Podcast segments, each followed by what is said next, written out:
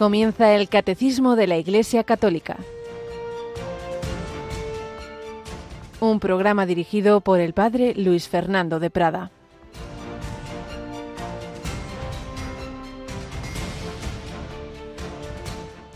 Los fariseos preguntaron a Jesús, ¿cuándo va a llegar el reino de Dios?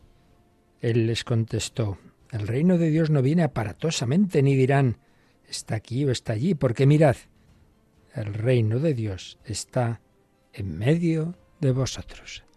Alabado sean Jesús, María y José. Muy buenos días en este jueves 16 de noviembre de 2023, un día que no se repetirá más en la historia. Cada día es un talento que Dios nos da para aprovechar, un talento que podemos aprovechar ofreciéndolo al Señor, viviéndolo unidos a Él, haciendo todo el bien posible a nuestro alrededor, alegrando a los que tenemos cerca, o al revés, un día mal empleado, bien por hacer el mal, por hacer daño, por entristecer, o simplemente por no hacer nada, por dejarlo ahí como un tiempo muerto, sin aprovechar para hacer todo el bien posible, para amar y contribuir a la plenitud del reino. Y muchas veces nos ocurre pues que andamos ahí estos tiempos difíciles sin duda y con muchas muchas dificultades y muchos signos preocupantes y bueno, ¿y qué va a pasar? Y ahí no sé qué sitio unas revelaciones que dicen esto y allí no sé qué y luego allá no sé cuál y, y andamos ahí con con supuestas comunicaciones tal persona ha dicho, ha dejado de decir, mira, mira, mira, el reino de Dios está ya en medio de nosotros. Así, ¿Ah, sí, porque el reino de Dios es Jesucristo. Es Dios hecho carne, pero ¿qué, pero ¿qué más quieres? Sí, lo tenemos. Y ahí estaban ahí los fariseos, que está en medio de vosotros, que soy yo y que no os enteráis. Muchas veces habréis oído la traducción, el reino de Dios está dentro de vosotros, pero no, no es la traducción más correcta, ni mucho menos. De hecho, no estaba dentro de ellos los que decían eso. Todo lo contrario, rechazaban a Jesús. Estaba en medio, porque era Jesús. En esa humanidad Dios reina hay una persona divina y hay una naturaleza humana movida plenamente por el Espíritu Santo. Y ese es Jesús. Bueno, pues nosotros tanto cuanto nos unimos a Jesús, más va, entrando, va reinando en nosotros. El año litúrgico va encaminándose al final y culmina en ese domingo de la fiesta de Jesucristo Rey. ¿Quieres que Cristo reine en ti, en tu vida, en tu corazón y a través de ti que se vaya extendiendo ese reino en tu familia, en tu entorno? Pues eso es lo importante.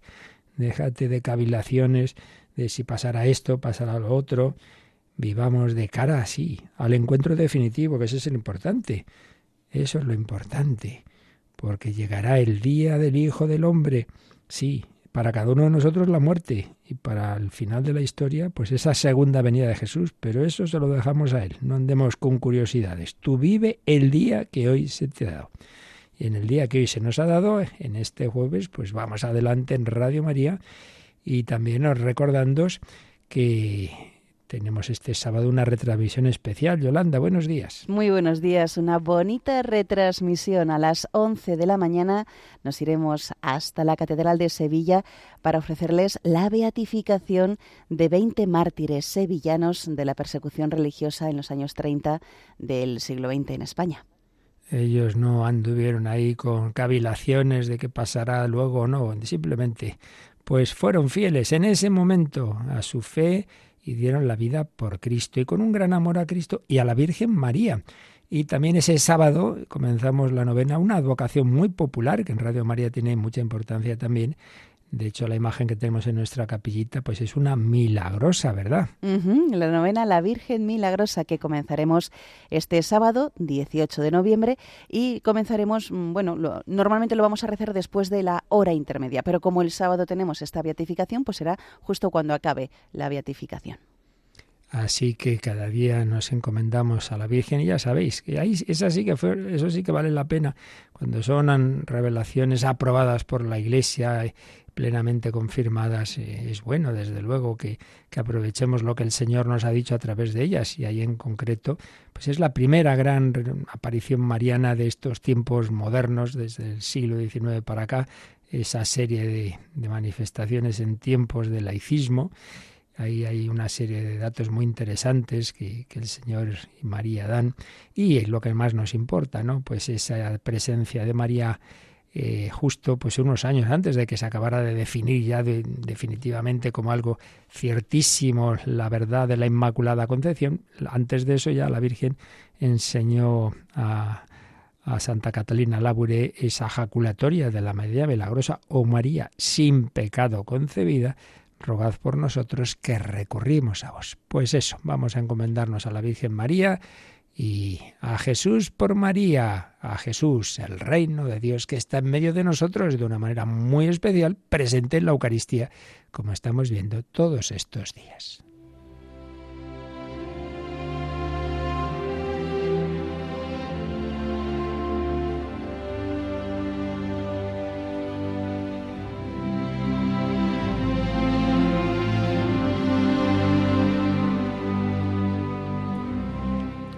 Historia de una familia, una escuela de santidad.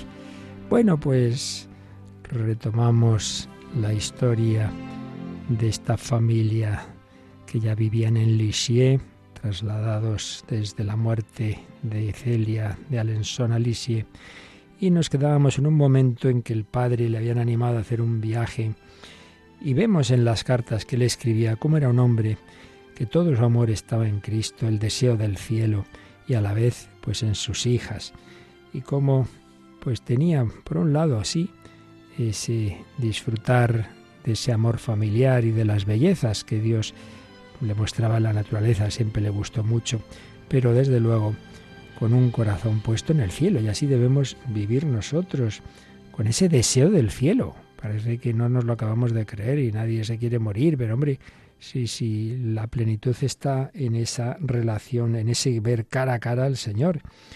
Y por ello en sus cartas pues puede decir cosas como esta. Proseguimos la ruta, queridas hijas. Sed siempre mi alegría y mi consuelo en la tierra. Seguid sirviendo fielmente al Señor. Es tan grande y admirable en sus obras. Por un lado ese amor a las hijas, ese ver las obras de Dios, pero también decía, el recuerdo de vuestra madre está viviente en mí de continuo. Recuerdo de su mujer, no se olvida de ella, pero todo cuanto contemplo es espléndido, pero siempre es una hermosura terrenal, y nuestro corazón no se sacia con nada hasta que no contempla la beldad infinita de Dios. Pues sí, valoraba la belleza que Dios ha puesto en este mundo, por supuesto las personas humanas, su mujer ya fallecida, sus hijas, la belleza que veía en la creación, pero siempre sabiendo que la belleza plena, definitiva, la única que va a llenar del todo nuestro corazón, iba a ser ese ver cara a cara al Señor. Y por eso la peregrinación importante es la que termina en el cielo un hombre de fe, un hombre de esperanza.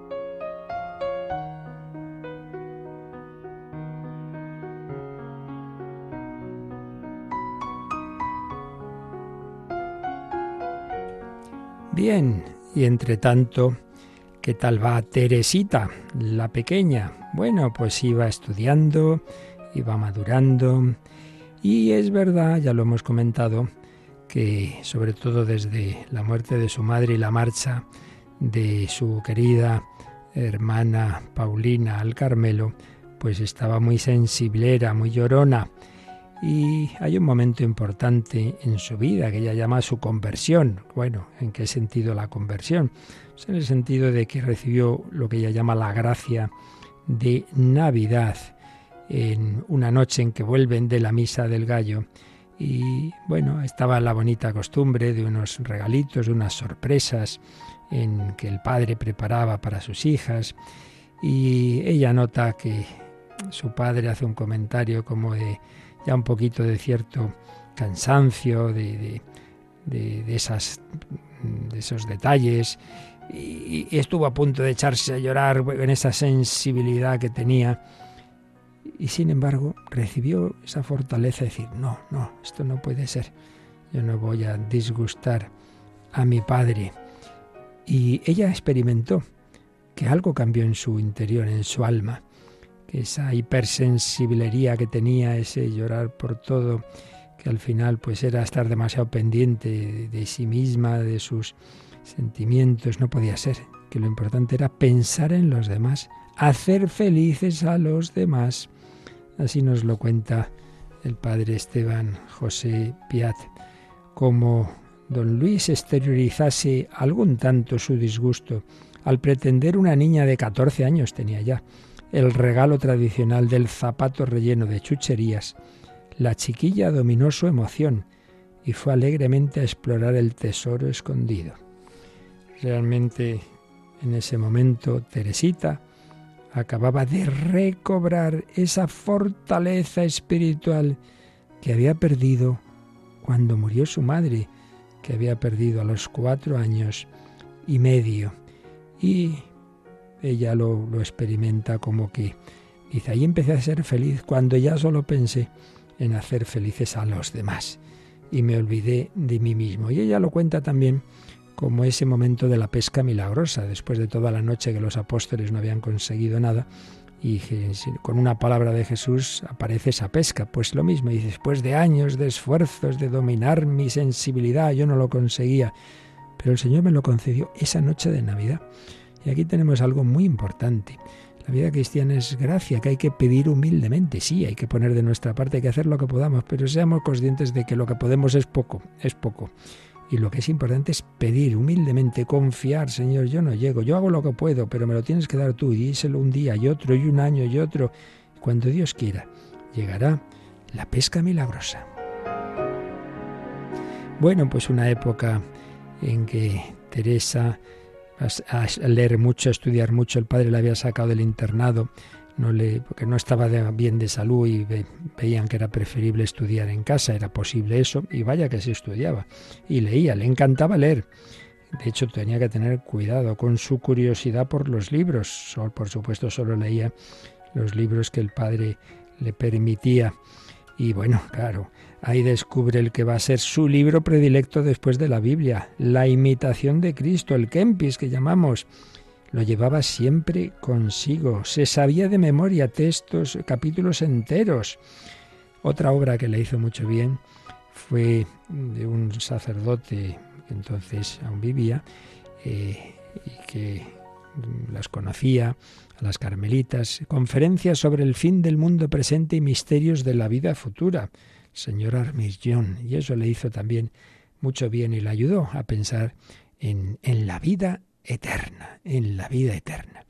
Todas las mañanas iba tempranito a la capilla de la Virgen Santísima con su padre, en la, eh, allá a la, iglesia, muchas veces por semana, por un favor especial de su confesor, le permitía comulgar, ya hemos dicho que no, no, era habitual comulgar todos los días, pero su confesor veía que esta niña tenía mucha devoción y que podía comulgar frecuentemente con provecho. Y ahí sintió a los pies del crucifijo la sed inextinguible de almas. Y la primera alma que ella quiso salvar con su oración y con su sacrificio había sido el criminal Pranzini. Este era un hombre llegado de Alejandría que por robar un dinero había asesinado en París a tres personas, una de ellas una chica de once años y que ya iba a ir, bueno, sabía que estaba condenada a muerte, a la guillotina, había pasado sus tiempos de preso traduciendo libros obscenos, en fin, un desastre. Aunque algo le había quedado de devoción a la Virgen y el señor Martín habló en la comida pues de este hombre que iba a ser ejecutado y Teresita se estremeció. No, no, este no puede morir así. Tengo que, que rezar, sacrificarme, hacer lo que sea para que se convierta. ¿No sería ese su primer hijo, su primer hijo espiritual? Suplicó al cielo su conversión, la esperó, casi la exigió y hasta pidió como una señal de que se había convertido. Y la recibió, y la recibió. Porque ese hombre que hasta el final rechazó al sacerdote, sin embargo, y cuando ya iba a meter la cabeza en la guillotina, de repente algo cambió en su cara, se volvió al sacerdote, cogió el crucifijo, lo besó. Sin duda, en ese momento, esa gracia que Teresita llevaba días rezando, pidiendo, sacrificándose, consiguió entrar en ese corazón. No perdamos nunca la esperanza, insistamos en la oración, tantos padres y madres que sufren por hijos, por nietos, no se perderá hijo de tantas lágrimas y, hijo de las oraciones y sacrificios de una niña que ya únicamente pensaba en los demás.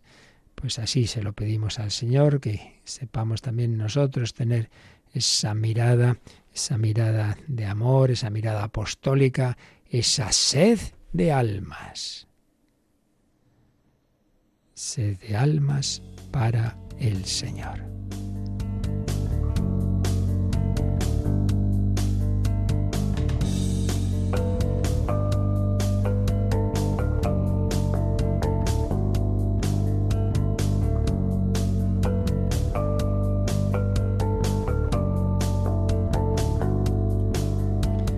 una sed de almas que se avivaba, como decíamos, por la mañanita en la Santa Misa, a la que asistía Teresa con su padre. Bueno, ¿y qué ocurre en la Santa Misa? ¿Es un mero rito vacío? ¿Simplemente es recordar a Jesús? ¿Simplemente es leer memorias de su vida? Pues no, no. Ante todo y sobre todo es que se hace presente de una manera muy especial el propio Jesucristo y no solo Él, sino su obra redentora, el memorial de su pasión, muerte y resurrección. ¿Y cómo se hace presente? Bueno, si Él está presente en todos lados, bueno, bueno, como Dios está en todas partes, como hombre actúa en la iglesia, actúa en los sacramentos, pero esa presencia sustancial y corporal, esa es la específica de la Eucaristía. Recuerdo que estamos simplemente en los números de resumen, por eso no podemos volver a explicar todo lo que explicamos en los días anteriores, ahí lo tenéis todo colgado en nuestra web, en el podcast pero ahora lo que hacemos es recordar lo esencial con estos números de resumen con los que termina todo este tratado de la Eucaristía que nos ha ofrecido el catecismo. Bueno, pues en estos números de resumen llegamos al que nos habla justamente de esa verdad de fe, una de las verdades más fuertes y humanamente, pues que más superan la razón. Lo creemos porque lo ha dicho Jesús, el, el, creador de la materia, que ha hecho que aparezca este universo increíblemente inmenso de la nada, pues no va a poder eh, transformar lo que nosotros no vemos de, de, de, lo que sigue pareciendo pan y vino. Pues a ver cómo nos resume esta verdad el número 1413. Por la consagración se realiza la transubstanciación del pan y del vino en el cuerpo y la sangre de Cristo. Bajo las especies consagradas del pan y del vino, Cristo mismo, vivo y glorioso, está presente de manera verdadera, real y substancial con su cuerpo, su sangre, su alma y su divinidad.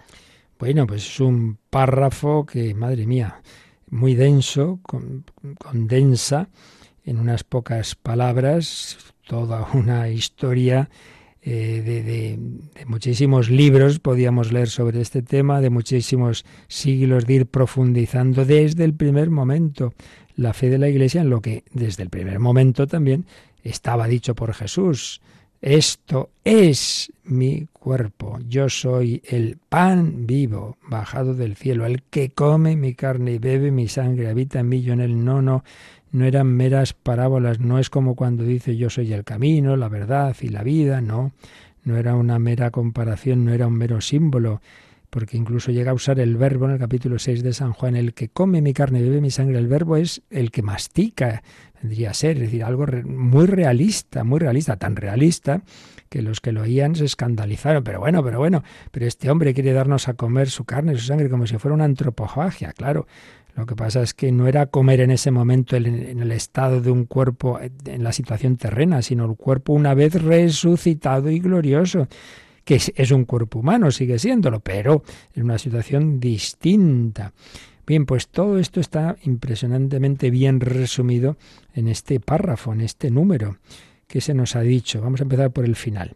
Se nos habla de ese Jesucristo, dice que está presente con su cuerpo, sangre, alma y divinidad. A ver, Jesucristo es cuántas personas y cuántas naturalezas. Esto lo vimos cuando hablamos eh, en el credo del misterio de Cristo y decíamos una sola persona, un solo yo. ¿Quién es el que viene por ahí? Pues es el Hijo de Dios, la segunda persona de la Trinidad, no hay más que un, una persona. Bueno, pero esa persona que eternamente ha sido y es Dios, por tanto tiene, es Dios, tiene la naturaleza divina recibida del Padre en filiación perfecta. Y aquí habría que recordar lo que ya hace años ya explicamos de la Trinidad, el primer gran misterio, ¿no? Como Dios siendo un único Dios, sin embargo es familia. Y el, las palabras pues nos pueden engañar, porque entre nosotros padre e hijo, claro, ya se sabe que primero vivió el padre y luego al cabo de los años el padre tiene un hijo, no es así en la Trinidad. La Trinidad es algo simultáneo, eternamente el padre es padre porque eternamente está engendrando a su hijo, los, los dos son igual de eternos y los tres porque eternamente se aman en el Espíritu Santo. Padre, Hijo y Espíritu Santo coeternos. Eternamente el Padre está reflejando, está teniendo ese reflejo, esa imagen perfecta de sí, igual a sí, Dios de Dios, luz de luz, luz, Dios verdadero de Dios verdadero, engendrado, no creado, de la misma sustancia del Padre, consustancial al Padre, homoousios tu patri. Bueno, todo esto lo vimos en su día hablando de la persona de Cristo y sus dos naturalezas, porque ese que eternamente es Dios, en un determinado momento, una vez que María da su sí, se hace hombre por obra del Espíritu Santo en el seno de María. Y entonces empieza ya a asumir también la naturaleza humana. Y la naturaleza humana tiene dos componentes, cuerpo y alma. Entonces ya tenemos Cristo, su persona divina, es Dios, naturaleza divina, y es hombre, naturaleza humana. Y en cuanto a naturaleza humana, cuerpo y alma. Y en el cuerpo, bueno, pues también dentro del cuerpo humano hay un componente muy importante que es la sangre.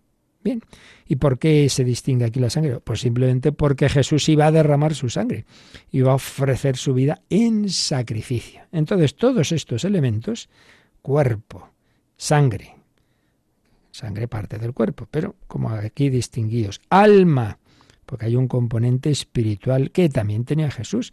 Recordad que hay una, eh, una herejía, un error de un tal Apolinar.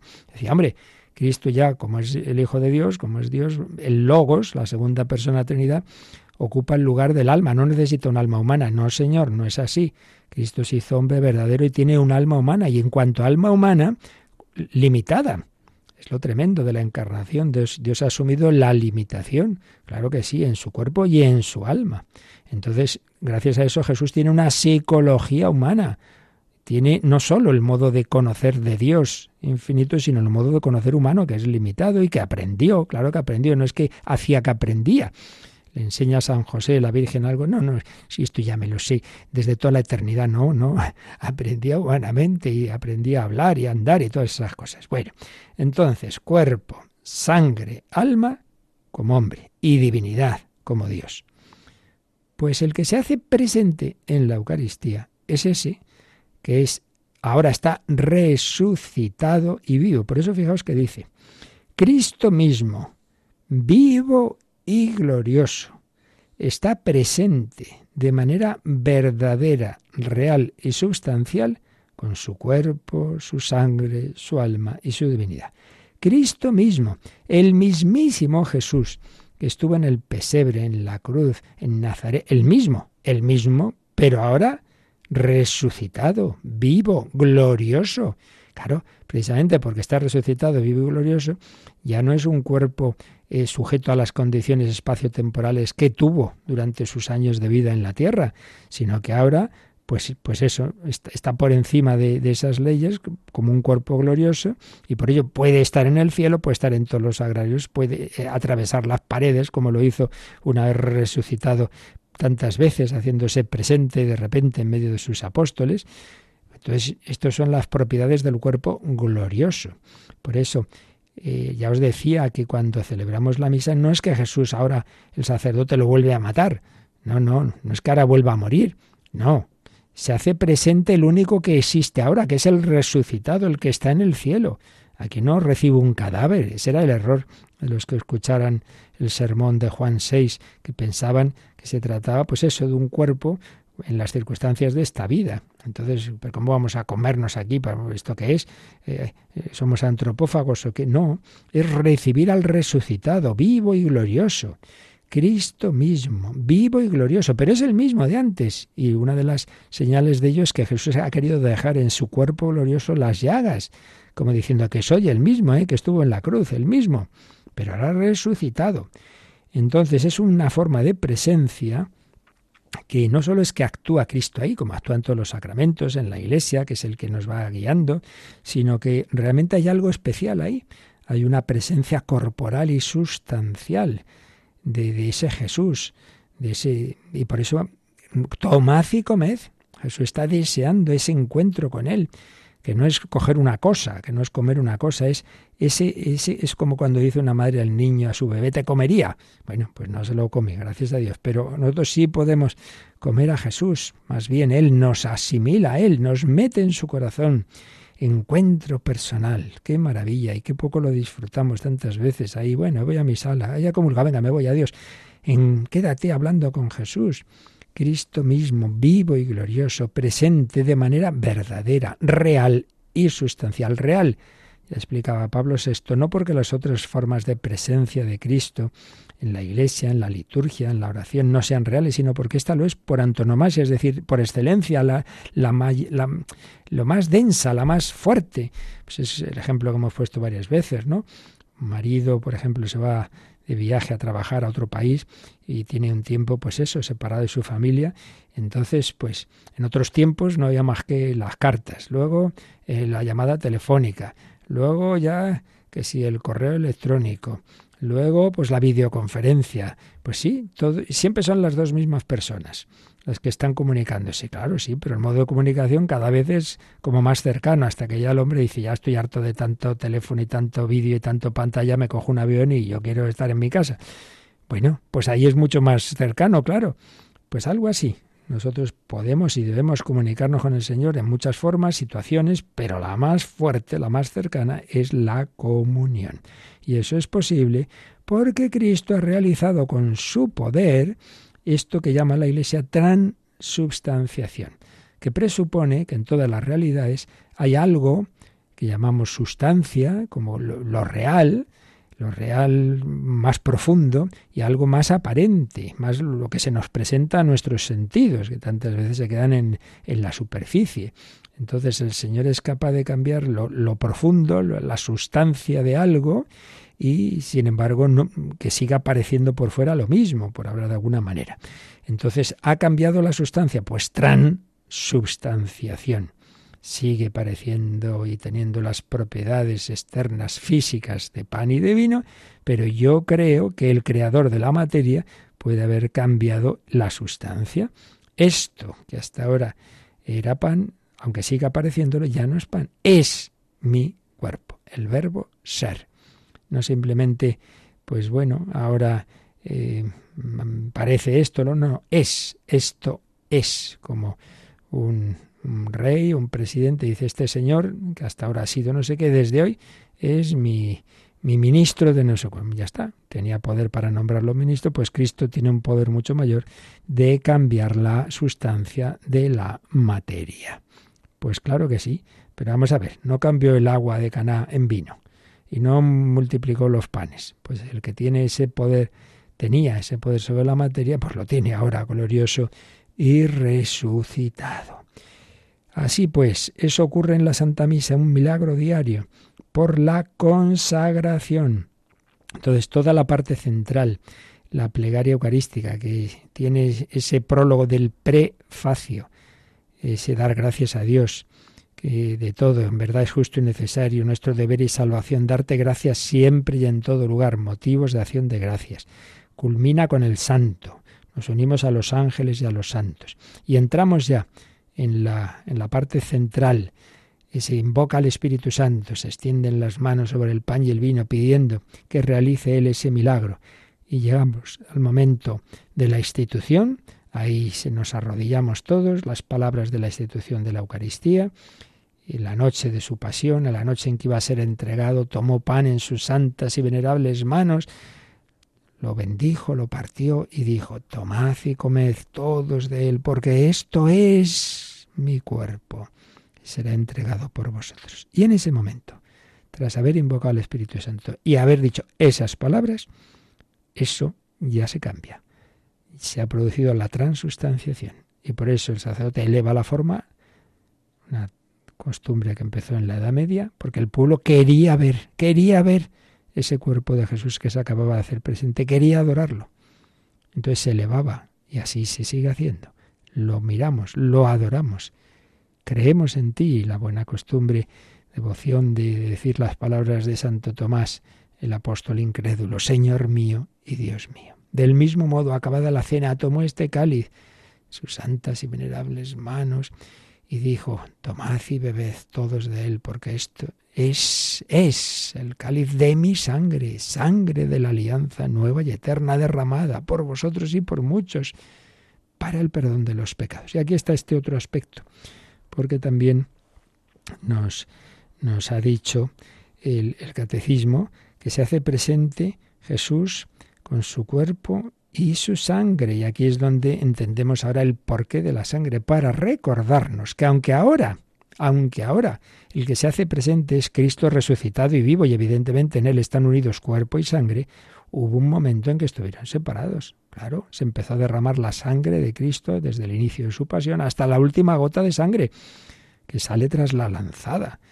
Entonces, no solo es que se hace presente eh, la persona de Jesús y su cuerpo glorioso y resucitado, sino que se hace presente como víctima que se ofreció por nosotros en la cruz. Por eso hemos dicho en días anteriores que la misa como tal es un sacrificio, no porque ahora volvamos a, matar a Jesús, vuelva a morir él, ya murió, sino porque hace presente en esa celebración el amor redentor que él tuvo en la cruz, porque ya hemos dicho que lo importante no es tanto el sufrimiento, también sufrían los otros, los, los, que estaban a su lado, sino el amor con que lo ofrecía. Ese amor, esa actitud que Cristo presenta al Padre en el cielo, se hace presente en el altar. Entonces, para que nos entre más por los ojos, pues hay una consagración separada de pan y vino, pero claro, es el mismo. O sea, cuando se consagra el pan, el que aparece es Cristo glorioso resucitado. Y cuando se consagra el vino, el Cristo glorioso y resucitado. Lo que pasa es que las palabras que se dirigen al pan directamente, digamos, llaman al cuerpo, pero el cuerpo tiene la sangre, y las del vino llaman a la sangre que está en el cuerpo. Es lo mismo. Por eso, sea que comulgues forma grande, forma pequeña, un trocito, sea que comulgues solo pues del cáliz, sea que comulgues de las bajo las dos especies, bajo una, que da igual, recibes al mismo Cristo glorioso y resucitado, que se ha ofrecido por ti en esta misa con el amor con que dejó que su cuerpo muriera y entregara hasta la última gota de su sangre en la cruz. Madre mía, lo que hay aquí metido, ¿eh? La potencia infinita de la fe católica. Bueno, todo esto lo explicamos hasta donde llega la mente humana, que siempre hay misterio, pues con mucha más detención. Aquí hemos comentado un poquito este número tan estupendo de resumen que nos hace el catecismo de ese misterio de nuestra fe. Misterio de nuestra fe. ¡Qué maravilla! El pan de los ángeles. Alabado sea el Señor, alabado sea el santísimo sacramento del altar.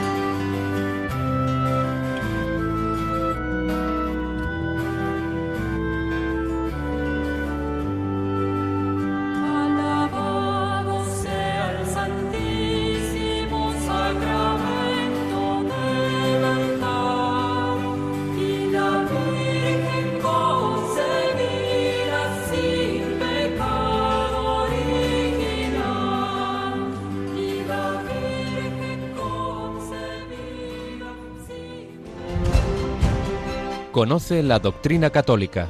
Escucha el catecismo de 8 a 9 de la mañana, de 7 a 8 en Canarias.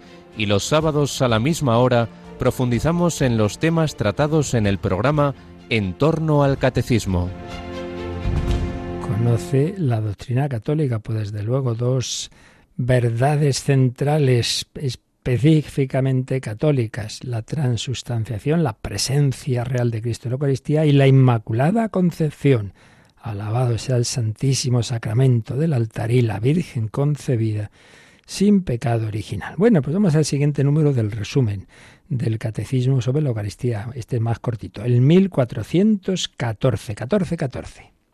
En cuanto a sacrificio, la Eucaristía es ofrecida también en reparación de los pecados de los vivos y los difuntos, y para obtener de Dios beneficios espirituales o temporales.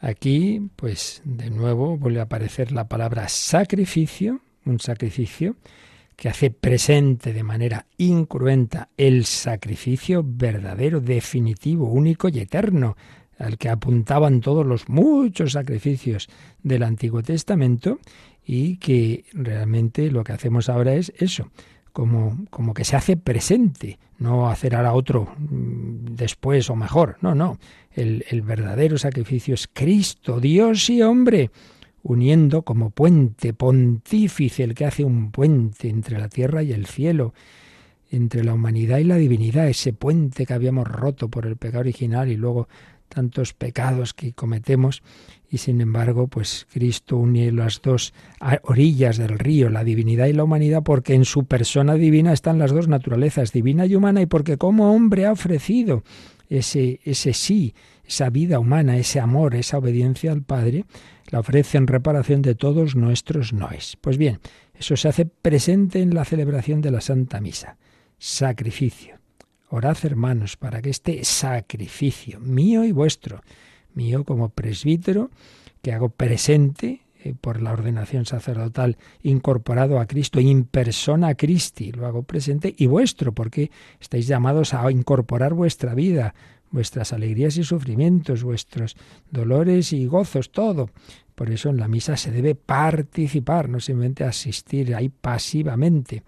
Sacrificio. En cuanto a sacrificio, la Eucaristía es ofrecida también en reparación de los pecados de los vivos y los difuntos. En reparación, Cristo se ofreció, como acabo de decir, para reparar todos los pecados de la humanidad, pues desde luego, ahora lo ofrecemos para que compensando, Señor, he hecho mucho mal y hay mucho mal en el mundo, pero mucho más el bien de, de tu amor, del amor infinito, divino, eh, pero vivido con un corazón humano, de este Jesús que vivió y que sigue vivo y que se sigue ofreciendo ahora. Entonces yo ofrezco este sacrificio en reparación de los pecados actuales, pero también en reparación de los pecados que cometieron aquellos que aún están purificándose. Entonces te ofrezco este sacrificio también para ayudarles a ellos. Reparación de los pecados de los vivos y de los difuntos. Y también para pedir gracias, beneficios, sean espirituales, sean temporales, siempre sabiendo que el Señor en su providencia concederá tanto cuanto los beneficios terrenos o temporales que llama aquí, tanto cuanto nos ayuden a los realmente importantes, los eternos, los espirituales. Y esto nos da pie para resumir, siempre recuerdo, resumiendo lo que vimos en su momento con más calma, lo que explicaba estupendamente Monseñor José Rico Pavés en una de las obras que tiene sobre la Eucaristía, sobre los fines, frutos y efectos de la Eucaristía, así en plan telegrama. Ya digo que no podemos volver a repetir lo que ya en su momento se dijo. Fines de la Eucaristía. Lo explicaba Pío XII en la encíclica Mediator Dei. Fin latréutico, adorar a Dios, glorificar a Dios. Claro que sí, por tu inmensa gloria te alabamos, te bendecimos, te adoramos. Fin latréutico. Fin eucarístico, dar gracias pues voy a la misa ante todo a dar gracias. Eucaristía significa acción de gracias. Fin propiciatorio, lo que estamos ahora diciendo. Pedir que al, Señor, digamos, reparar por nuestros pecados, por lo que hemos hecho mal. Ay, mamá, me he portado mal, perdóname, y le das un beso. Bueno, pues al Señor ofrecemos el sacrificio del Hijo Eterno, pidiendo a Dios que nos mire así es lo que decía propiciatorio, es decir, que nos mire de una manera que sea propicia a nosotros, que no, que en fin, que le pedimos perdón, que no nos mire con, con el enfado de mira la que has hecho. Fin propiciatorio y expiatorio. Y fin impetratorio, pedir, pedir gracias, lo que nos dice aquí el catecismo. Intercesión. Esto en cuanto a fines. Frutos. Los dividía Monseñor Rico Pavés en fruto general, fruto general que siempre hay en toda Eucaristía, fruto particular o ministerial, porque depende especialmente del ministro, del sacerdote, y fruto especial. Fruto general, el que el fruto que alcanza toda celebración de la misa, de alguna manera siempre hay un fruto que alcanza a toda la iglesia, a vivos y difuntos, dado que pues la misa es la actualización de la obra redentora de Cristo y eso pues siempre tiene su fruto, eso está claro. Y eh, a su vez este fruto general tiene estos matices. Es fruto cristológico porque nos une a Cristo, nos incorpora más a Él, cada vez un poquito más, y eso hace, digamos, que aumente esa presencia de Cristo, nosotros llamamos la gracia, aumento de gracia, lo cual implica también, ya lo vimos, el perdón de los pecados veniales. Los graves tienen que perdonarse previamente con la confesión pero lo que puede haber de faltas de amor, tibiezas, etcétera, con la comunión bien hecha, pues ese amor que Cristo nos da eh, compensa, repara, perdona esos pecados veniales.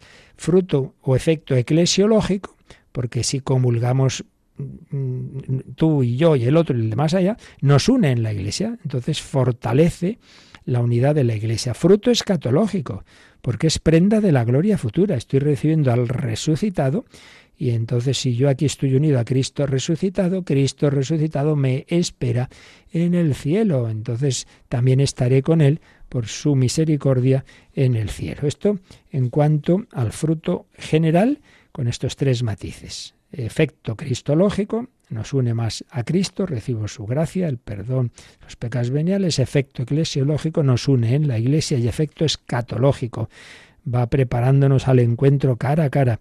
Este que yo ahora tengo dentro de mí oculto, pero verdaderamente presente, un día lo veré cara a cara.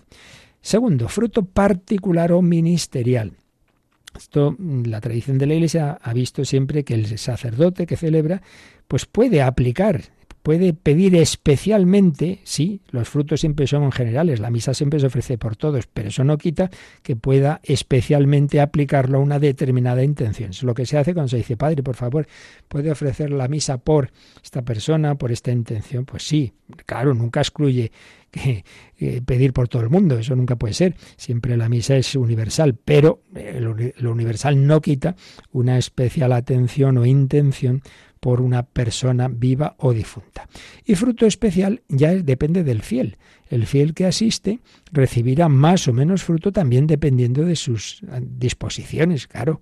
La misa en sí misma siempre tiene, como digo, siempre toda misa tiene un fruto, pero es como una gran fuente de agua, sí, la, la, fuente está ahí, pero te llevarás más o menos agua también dependiendo del, del recipiente con que la recibas. Y ahí el recipiente son las actitudes, son las disposiciones. Si tú vas con deseo, con fe, con esperanza, te preparas, te quedas en acción de gracia, pues hombre, recibirás más seguro que si vas, bueno, pues ahí un poco como como quien está pensando en cualquier otra cosa y bueno, porque un poco de rutina, pues no es lo mismo. Evidentemente que no. Bueno, pues nos vamos a quedar aquí. Teníamos por ahí alguna cuestión, pero muy importante lo que hemos visto hoy el punto central de nuestra fe católica en la Eucaristía es que esto no es un mero recuerdo, que no es un mero símbolo, que ahí se hace presente, corporal, real, sustancialmente Cristo, por eso que ese milagro que la Iglesia llama transustanciación, que se hace presente el que es Dios y hombre, por tanto su cuerpo, su sangre, su alma, hombre, y su divinidad, Dios. Naturaleza humana, cuerpo, sangre, alma y divinidad que se hace presente su sacrificio, sacrificio redentor, que ese sacrificio se ofrece, se ofrece en reparación de los pecados de los vivos y los difuntos y en petición. Y nos sirve como, vamos, lo mejor que tenemos para alabar al Señor, para adorarle, para darle gracias, para pedir, para interceder, en fin, para todas estas realidades y, y para irnos preparando, no lo olvidemos, al banquete definitivo. Eh, sentido escatológico, que fue de los últimos puntos que vimos en la exposición el séptimo apartado era precisamente la Eucaristía Piñus Future Glorie, prenda de la gloria futura, prenda de la gloria futura. Bueno, pues después veremos el resumen de los números que se refieren a la comunión. Recordad, son varias las dimensiones de la Eucaristía, bastantes, pero las principales son tres. esto que se nos quede bien grabadito, ¿eh? Presencia, sacrificio y comunión. A lo mejor, sacrificio, presencia, sacrificio, comunión y presencia. Sacrificio, cuerpo entregado, sangre derramada. Sacrificio que culmina en comer, tomad y comed, tomad y beber, comunión. Sacrificio, cuerpo entregado, sangre derramada, comunión, tomad y comed, tomad y bebed, presencia. Esto es mi cuerpo, esto es mi sangre. Y de esas tres dimensiones brotan las demás dimensión eclesiológica, fraterna, escatológica, mariana, etc. Pues damos gracias al Señor por este regalo de los regalos, por este amor de los amores y alabémoslo de todo corazón. Y tenemos ahora unos minutitos para vuestras consultas. Participa en el programa con tus preguntas y dudas Llama al 91005 9419. 91005 9419. Puedes escribir un mail a catecismo arroba radiomaria.es o escribirnos un mensaje al teléfono de WhatsApp 668 594 383 668 594 383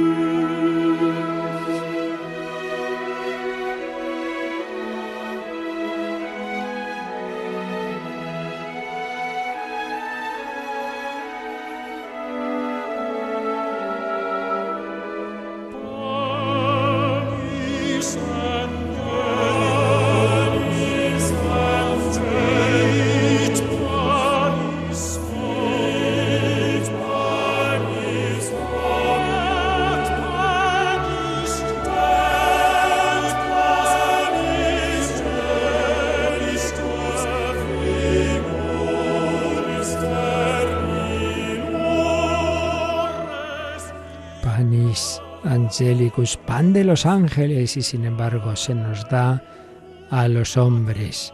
Bueno, teníamos de ayer una pregunta que llegó al final, no dio tiempo a responder. Ayer habíamos comentado que la, forma en que está establecido la, eh, materia, digamos, de la consagración en la misa es el pan y el vino, pero se mezcla con el vino un poquito de agua, porque así lo hacían los, los judíos y por tanto así lo hizo Jesús, y porque es también, esto no lo dijimos ayer, lo dijimos la otra vez, cuando lo explicamos con calma, porque es un símbolo de la unión eh, que estamos llamados de unirnos a Dios, de recibir la participación de la vida divina y porque también vemos un símbolo del agua que salió del costado de Cristo. Entonces preguntaba José Martín si no se añadiera esa gota de agua, ¿no ocurriría la transustanciación? Sí, sí ocurriría. hay que distinguir cómo se deben hacer las cosas bien, como Dios manda, y que a veces, por desgracia, el sacerdote pues no lo hace como debe, no quiere decir que aunque haga algo mal, ya deje de darse, digamos, la validez del sacramento, dada la importancia de los sacramentos, pues la validez solamente ya deja de ocurrir en casos ya muy gordos, cuando realmente se quita lo más esencial de lo esencial. Entonces, aunque no se añadiera la gota de agua, sería mal, porque hay que hacerlo, pero sí que sería válida, sí que ocurriría la consagración. ¿De acuerdo? Y luego hoy nos preguntan, en el momento de la elevación, ¿qué, debemos rezar? No hay nada dicho, es una actitud interior de adoración, simplemente reconocer a Jesús, adorarle, por eso se eleva, para que lo miremos y, y hagamos ese acto de fe. Otra cosa es, ya he dicho, que hay la tradición, la devoción, bueno, pues de, por ejemplo, decir una ejaculatoria como es Señor mío y Dios mío. Pero todo eso ya son cosas, sugerencias, devociones, pero obligado, obligado, o sea, no hay nada dicho. Lo he dicho es que es momento de adorar al Señor. Si uno no se lo impide la salud, de rodillas, en, en nuestro rito latino. ¿Tenemos alguna llamada por otro lado, Yolanda? Sí, nos ha llamado Nati y pregunta, dice, bueno, si en la Eucaristía está Jesucristo corporalmente, pero también es un cuerpo glorioso, cuando ocurre una de estas profanaciones que escuchamos en las noticias, eh, ¿sufre corporalmente? No, no, porque ya hemos dicho que está glorioso, entonces eh, lo único a lo que puede, digamos, la persona humana acceder es al, a, la, a la, ¿cómo se dice?, a las especies del, pan, en, este caso, ¿no? Entonces, pero sí, las especies sí, pero lo que es la sustancia, lo que es el cuerpo glorioso, no puede hacerle daño no puede hacerle daño porque ese cuerpo está ya en esa situación. Otra cosa es que al Señor le duela, digamos, en su amor, lo que hace por nosotros, pues claro, recibir ese trato. Bueno, ahí ya, digamos, un misterioso, eh, un tema ya muy misterioso que es el dolor de Dios por nuestros pecados, ¿no? Pero en cualquier caso, la pregunta es, físicamente no, no, eso debe quedar claro. El, el, dolor nuestro y la reparación nuestra, pues es por lo que significa decir, hombre, Jesús se queda con nosotros por amor y que encima volvamos a tratarle así, pero dejando claro que lo físico lo sufrió únicamente cuando ese cuerpo estaba en las circunstancias de nuestra vida terrena, ahora ya no. Muy bien, pues no os quedéis con dudas, todo se puede preguntar. Luego poder responder o no según, ah, digamos, esto sea algo que, que, Dios ha revelado o hay veces ya que son cuestiones que habrá que esperar a la vida eterna para enterarnos. Bueno, pues pedimos al Señor su bendición y sobre todo que, que le demos gracias porque va con nosotros. Esto es mi cuerpo, yo estaré con vosotros todos los días hasta el fin del mundo. Y hoy es jueves, día en que Jesús instituyó la Eucaristía. La bendición de Dios Todopoderoso, Padre, Hijo y Espíritu Santo, descienda sobre vosotros. Alabado sea Jesucristo.